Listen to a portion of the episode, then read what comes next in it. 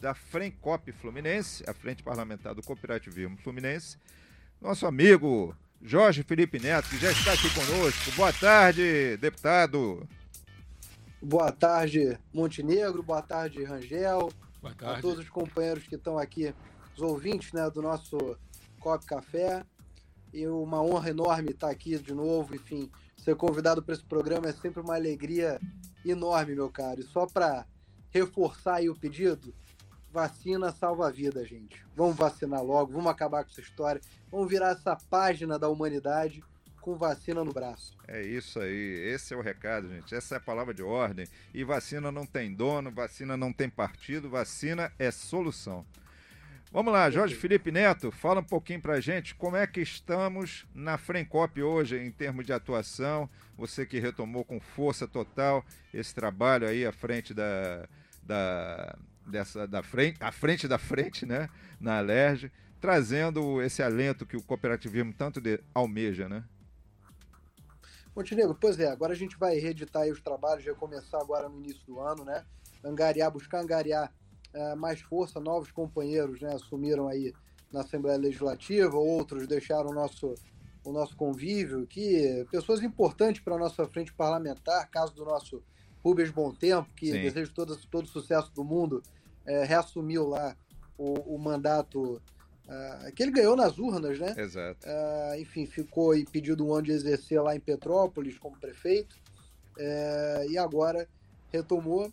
A gente vai sentir muita ausência dele na, na, na Frencop, né? mas está muito bem aí é, substituído pelo, pelo deputado Jari, um bom deputado. Vou convidá-lo também a participar da, da Frencop.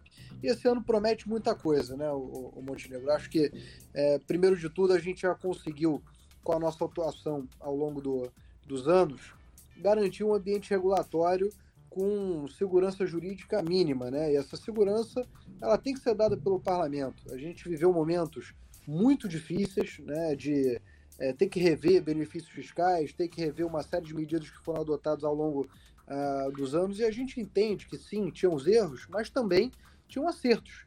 Né? As, as cooperativas é, agropecuárias, de leite, enfim, é, que iam ter o seu benefício fiscal, que até 2032 está garantido graças à atuação uh, de toda a Frencop, né? Uh, enfim, estava ameaçado, hoje não está mais. Tinha o fundo de equilíbrio fiscal que, tira, que queria tirar 10% de todas as cooperativas que, que receberam algum tipo de benefício fiscal.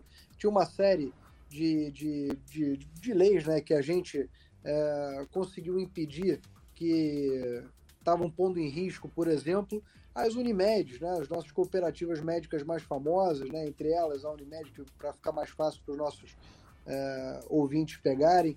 E agora a gente tem que avançar na proposta da Lei Geral de Cooperativismo no Estado do Rio de Janeiro, para que a gente garanta não só os benefícios do, do, das cooperativas frente à administração pública, alguns modelos de tributação diferenciados, né, as formas de recolher o tributo. Não estamos falando de alíquota, não estamos falando de benefício, a gente está falando de formas simplificadas de prestar essa prestar contas ao poder público, né? Isso as cooperativas é, têm exigido. Também avançar nas parcerias com o Juscerja, enfim, com, com uh, os entes estatais. Essa é a nossa missão agora em 2022. E, é claro, continuar colaborando setorialmente uh, com, com, com, as cooperativas. Dentre elas, eu quero destacar aqui mais uma vez que uh, o papel fundamental que as cooperativas têm em garantir uma forma de trabalho justo, de impedir a precarização do trabalho. E 2022 vai ser, eu tenho certeza, o ano da retomada das cooperativas de transporte, sejam elas é, vans, sejam os, os táxis, né? A gente está vendo aí que o modelo de precarização do trabalho está falindo todo o mercado de, de, de transporte, o poder público, a justiça, enfim, a sociedade estão vendo isso. E 2022 a gente vai ter uma atuação muito mais firme, muito mais uh, veemente em cima desse tema do transporte, que está virando um caos no Rio de Janeiro, né? Se você é, olhar todos os modais, todos eles estão com dificuldade, né, Montenegro? Quando é você é olha a Supervia, quando você olha o metrô, quando você olha os ônibus, quando, enfim, é, você olha as, as vans, né, o táxi, a gente vai ter que atuar firmemente em cima disso para garantir que não haja verdadeiramente um colapso no transporte público do Estado todo. É, sem dúvida. Tem aqui um testemunho do, do, do meu é. xará, o jornalista Cláudio Rangel aqui. Acabou de chegar ainda há pouco de BRT e passou na lata de sardinha, né, Xará? É, tá tudo. tá um caos isso tudo. Mas eu gostaria de aproveitar, dando boa tarde ao deputado, é, a respeito, é, além desses modais todos, tem um pessoal aí que trabalha entregando é, mercadorias aí por meio de motos e eles estão meio que desamparados. E a gente acredita até que o cooperativismo pode é, dar um, um, alento para essas pode pessoas. Ser uma solução. Né? Exatamente. Né? Eu gostaria de saber o que, que o senhor acha de, desse, desse caminho aí. Perfeito, perfeito, perfeito, Angel. Primeiro, assim, é, é um modelo que hoje foi, foi adotado, foi, digamos assim, uberizado, né, é. diante desses grandes aplicativos de entrega, Rappi, iFood, Uber Eats, etc., é, mas que não está sustentando mais os, é, os motociclistas, os, os, que fazem esse tipo de, de, trabalho de frete, né? Diante do aumento do preço do combustível. Esse cara, infelizmente, não está conseguindo sustentar uh, o seu instrumento de trabalho, que é a moto, né, o seu veículo, nem está conseguindo sustentar a sua família. E isso, é, evidentemente, é algo que está sendo visto. Né? Já há ação no TRT uh, ah, para garantir, inclusive no, no, no, Congresso Nacional já, é, já há projeto para garantir é, vínculo trabalhista para esses, para esses é, enfim, prestadores de serviço hoje, né? Uh, e, e dar uma, uma dignidade para esse modelo de trabalho maior, né? Claro que a gente tem que pesar aí o fato do cara estar empregado no momento de tanta dificuldade, mas também não pode ser a qualquer custo a Deus dará desamparado como eles estão hoje, né? Eu acho que o melhor modelo continua sendo o cooperativismo, inclusive para os aplicativos. Eu acho que a gente consegue fazer uma modelagem muito mais adequada, isso já é possível hoje. Precisa, na verdade, a dificuldade da política, é, e, e, a política tem os seus meios de negociação próprios, né, digamos assim, é justamente identificar lideranças dessas é, desses prestadores de serviço, de, de entrega de aplicativo, etc., para conseguir entender esses problemas e solucioná-los. Né? É nesse passo que a gente está buscando. Inclusive, é, faço aqui de público esse convite, porque tem um mês, dois meses, é, eu estava tentando justamente buscar identificar uma liderança é, desses, é, desses prestadores de serviço. Só que eu entendo que também isso é algo muito difícil, porque a partir do momento que eles não têm vínculo empregatício, ou seja, não tem nenhum benefício de estabilidade por lei, nem para abrir um sindicato, uma associação, para ter uma representatividade melhor. Né? A partir do momento que esse cara começa a fazer um movimento político, ele é o primeiro a ser mandado embora. Yeah. É. Então eles ficam reféns da empresa. Sim. Isso é muito ruim. Isso é muito ruim.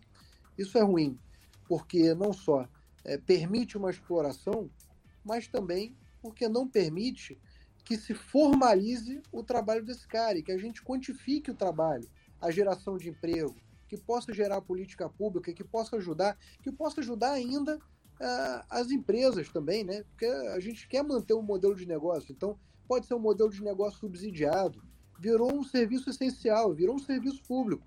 Na pandemia, quem não recebeu mercado em casa através de entrega, quem não recebeu é, comida de algum jeito, remédio, medicamento, enfim, tudo que todo mundo tinha que se locomover por N razões, a gente usou é, o, o, o moto frentista, né, o prestador de serviço que entrega por aplicativo.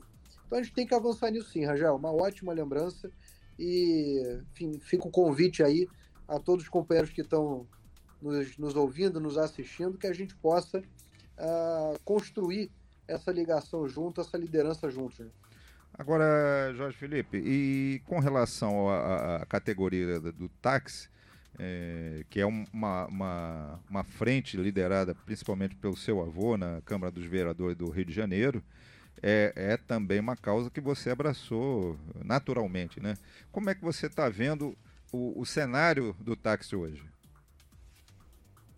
Olha, primeiro, o, o Montenegro, fico muito feliz e muito é, à vontade de falar desse tema, porque, assim, 100% das leis que se referem aos taxistas é, na cidade do Rio de Janeiro foram, de alguma maneira, é, tiveram a colaboração do meu avô, né? E também no Estado, desde que a gente entrou em 2015, eu tenho sido um ferrenho defensor da categoria, né? Aliás, ultimamente a gente conseguiu duas vitórias grandes no Estado. A primeira é regulamentar as viagens intermunicipais, que desde 1950 não eram regulamentadas. Pela lei que existia, você teria que parar no limite de, de um município a outro para ficar pegando táxi até chegar no seu trajeto. Você imagina que você quer, então, por exemplo, para Angra dos Reis, né? passar o final de semana com a, com a sua família. Você teria que parar na divisa, saindo do Rio, né? Com Itaguaí, pegar um outro táxi até a divisa de Mangaratiba, pegar outro táxi até a divisa de Angra, para ir, então, até o seu destino. Quer dizer, é uma piada, né? Um Não permitia, por exemplo, que as empresas de táxi entrassem nas concorrências públicas, nas concorrências de empresa de outras cidades que não é que elas estavam estabelecidas. Isso tudo a gente conseguiu uh, avançar e resolver e abrir mercado, né? Agora a gente tem que lutar para justamente abrir mais mercado. O taxista está precisando trocar de carro, a gente conseguiu uma linha de crédito a juros zero, ou seja, se você botar aí, você vai ter inflação, o governo está dando é, dinheiro para esse, esse empreendedor, para esse microempreendedor que é o taxista, trocar de carro, enfim, fazer ali o seu instrumento de trabalho é, ser modernizado e por aí vai. A Gerrio já está dando até 50 mil reais, mais de 500 companheiros já conseguiram e ainda está aberto. Graças ao governador Cláudio Castro, a gente conseguiu, uh, enfim, esse benefício para o taxista e também para outros autônomos. Né? A gente também tem que avançar, uh, permitindo a publicidade lateral dos carros, que é algo, uma demanda antiga da categoria, mas que se faz muito necessária para que uh, tem uma renda extra, né? Sim, não há nada demais em você colocar, por exemplo, a propaganda de um shopping na porta do, do, do, do seu táxi ou a uh, propaganda de um restaurante, a propaganda de uma escola, é algo absolutamente possível, né? Uh, de um hotel, enfim, de um, de, um, de um benefício turístico, de uma atração, por aí vai. Outra coisa que a gente está buscando fazer hoje, o, o taxista, só na cidade do Rio de Janeiro tem a necessidade de ter obrigatoriamente é, seguro contra danos de terceiro. Né? Isso é uma exigência que encarece em R$ 1.500, R$ 2.000 o seguro dele por ano. Quer dizer, não é nada, não é nada, já é algo que desgasta ali é, o lucro que o taxista tem no final do mês, no final do ano. Então, a gente está buscando fazer isso facultativo justamente para, durante esse período de pandemia, como reduziu muito a quantidade de clientes, o mercado ainda está se reajustando, que a gente possa fazer uma flexibilidade, também fazer um tubo de ensaio, digamos assim, para ver como é que isso vai funcionar e adequar a, a própria regulação dos taxistas. Quem achar necessário, quem puder, claro que esse cara vai contratar um seguro, mas muitos companheiros não estão nem conseguindo trocar pneu, quanto mais contratar o seguro. Claro. É. Nada mais justo. Ele tem que tá ter sim, seguro para o passageiro, seguro do carro próprio, seguro contra o próprio dano, o que, o que for é, de responsabilidade de terceiro torna-se facultativo, portanto, né, o Montenegro? Perfeito. E dessa forma, a gente tem buscado, é, enfim, atuar também é, na regulamentação dos aplicativos. Eu acho que já é para e passo uma necessidade é, premente entender que não tem como 300 mil carros saírem das mais variadas localidades uh, do estado do Rio de Janeiro e virem rodar exclusivamente na cidade do Rio de Janeiro.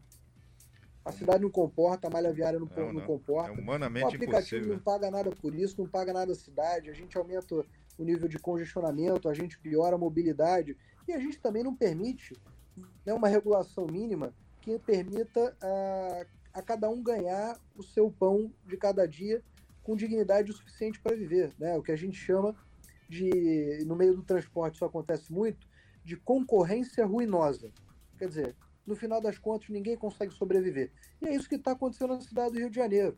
Você tem o Uber não conseguindo se sustentar, o táxi não conseguindo se sustentar, o ônibus não conseguindo se sustentar, a Supervia, que entrou em recuperação judicial, quer entregar a concessão, o metrô está indo para o mesmo caminho, as barcas já entregaram e estão obrigadas por liminar judicial. Ou seja, daqui a pouco a gente está colapsando uh, enfim, o sistema de transporte inteiro, simplesmente por essa falácia de que ah, o usuário que tem que escolher e tal. Mas peraí, é, em é. 300 mil carros, a gente tem que ter um estudo do que comporta a cidade, do número de passageiros. Né? Claro, Como é que dúvida. a gente faz isso? Tem que ter esse estudo e aí fazer essa divisão. É essa a nossa uh, proposta de atuação para o ano de 2022 nós já apresentamos e necessidade de à ter Prefeitura um... do Rio tem sido estudado. Claro, e a necessidade de, ter, de haver um equilíbrio entre o poder público e também os concessionários, né? Todos têm que fazer parte desse esforço, né? Acredito eu. Perfeito, perfeito. Ok. Bom, minha gente, conversamos aqui mais uma vez com o nosso amigo deputado Jorge Felipe Neto, presidente da Frencop Fluminense. Jorge Felipe, muitíssimo obrigado por sua disponibilidade em estar aqui nos atendendo mais uma vez, sempre ah, assíduo aqui conosco, nunca faltou a um compromisso que a gente tenha agendado. É, é um prazer recebê-lo sempre aqui conosco, viu?